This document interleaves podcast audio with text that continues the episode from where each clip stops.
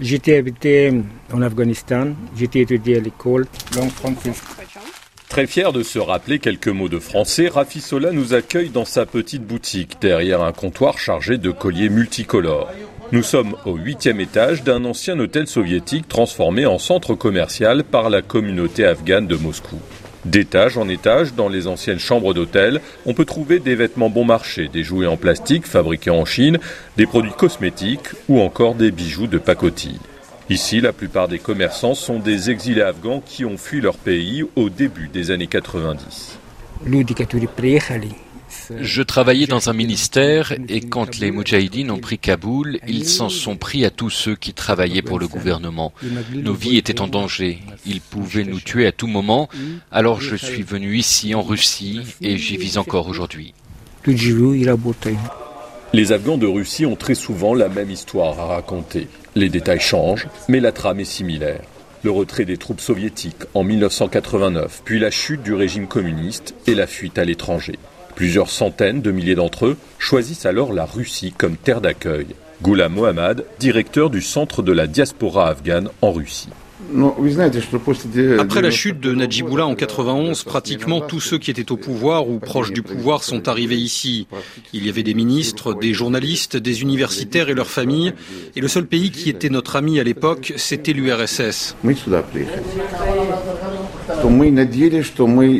Nous pensions qu'ils nous accueilleraient à bras ouverts, mais on a très vite déchanté. Dans les années 90, la situation ici était très compliquée. Il y a eu la chute de l'URSS et puis l'effondrement de l'économie. Le pays n'était pas vraiment capable de s'occuper de nous. Faute d'obtenir le statut de réfugié que la Russie refuse de leur donner, de nombreux Afghans partent en Europe ou aux États-Unis. Mais plusieurs dizaines de milliers d'entre eux préfèrent rester sur place. C'est le cas de Rafi Soula, qui n'est jamais retourné dans son pays d'origine depuis qu'il a pris la fuite. Bien sûr, mon pays me manque terriblement. Quand nous sommes arrivés ici, on espérait que la situation s'améliorerait et qu'on pourrait rentrer. Mais la guerre a continué et nous ne pouvons pas revenir. Et puis il n'y a pas que la guerre, il y a l'insécurité. Là-bas, on peut se faire tuer pour un rien, pour un téléphone portable. En Afghanistan, les gens vivent tous les jours comme si c'était le dernier. Ici, nous avons du travail et nous pouvons vivre normalement. Avec un sourire un peu triste, Rafi Soula évoque ses trois enfants, âgés de 6 à 13 ans. Tous sont nés en Russie et n'ont jamais été en Afghanistan. À la maison, nous dit-il, ils parlent en farsi, la langue de leurs parents, mais entre eux, c'est en russe qu'ils préfèrent s'exprimer.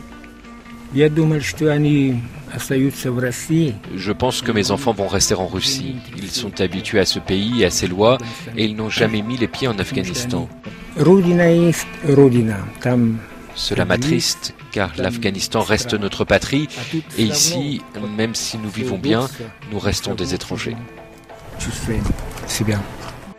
Selon les estimations, entre 80 000 et 150 000 Afghans vivent aujourd'hui en Russie.